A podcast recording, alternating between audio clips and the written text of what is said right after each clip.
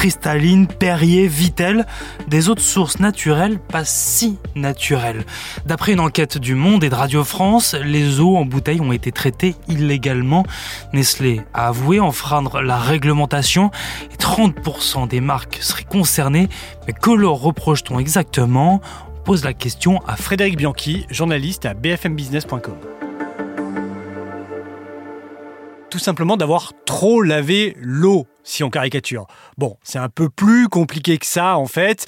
On reproche à Nestlé et à d'autres marques d'ailleurs euh, d'eau en bouteille d'avoir utilisé des méthodes non réglementaires pour désinfecter l'eau.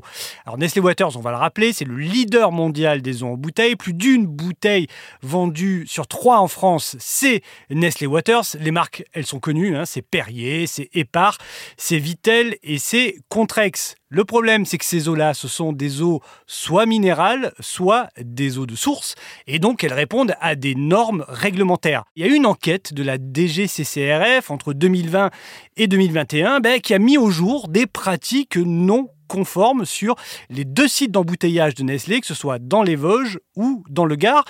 Les enquêteurs ils ont découvert que Nestlé ben, utilisait dans ses usines des systèmes non réglementaires. D'abord des rayons ultraviolets, ensuite du charbon actif et enfin de la microfiltration, mais de la microfiltration ultra fine de 0,8 microns. Eh bien ça, c'est de la tromperie du consommateur.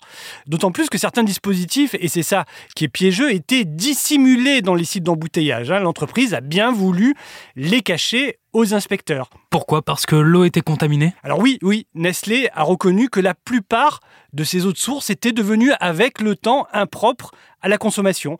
Alors, il y a des contaminations microbiologiques comme les fameuses bactéries E. coli ou des traces de polluants euh, chimiques, hein, des métabolites de euh, pesticides. Selon Nestlé, ce sont les aléas climatiques qui sont pointés du doigt, les multiplications de sécheresses, d'inondations, mais aussi les activités humaines proches des sites. Alors attention, il ne s'agit pas d'un scandale sanitaire à proprement parler. Hein. Nestlé a même protégé le consommateur. Mais pour ça, il a employé des méthodes qui contreviennent à la norme autorisée. Oui, l'État était au courant aussi. Alors les représentants de Nestlé ont immédiatement plaidé coupable. Alors le gouvernement a tenu à ne pas ébruter l'affaire. Il n'a pas non plus informé, à noter, les autorités européennes, ce qu'il aurait dû faire sur un plan réglementaire. Il a quand même lancé une enquête administrative, il a mandaté les agences régionales de santé ainsi que l'ANSES, hein, l'Agence nationale de sécurité sanitaire, pour savoir quels étaient les risques liés à cette pratique.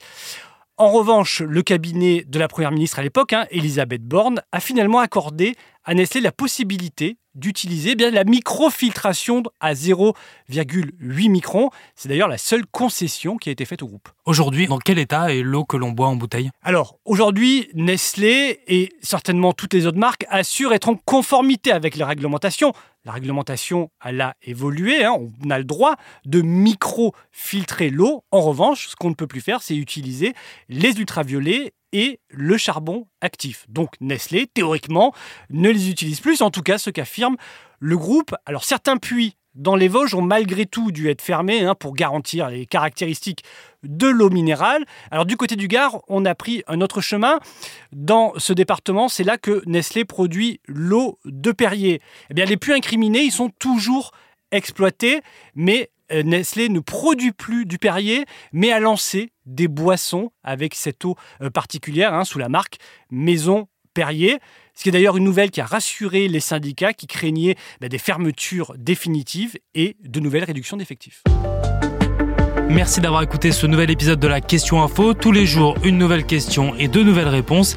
Si cet épisode vous a plu, n'hésitez pas à vous abonner, à nous laisser une note et un commentaire. À bientôt.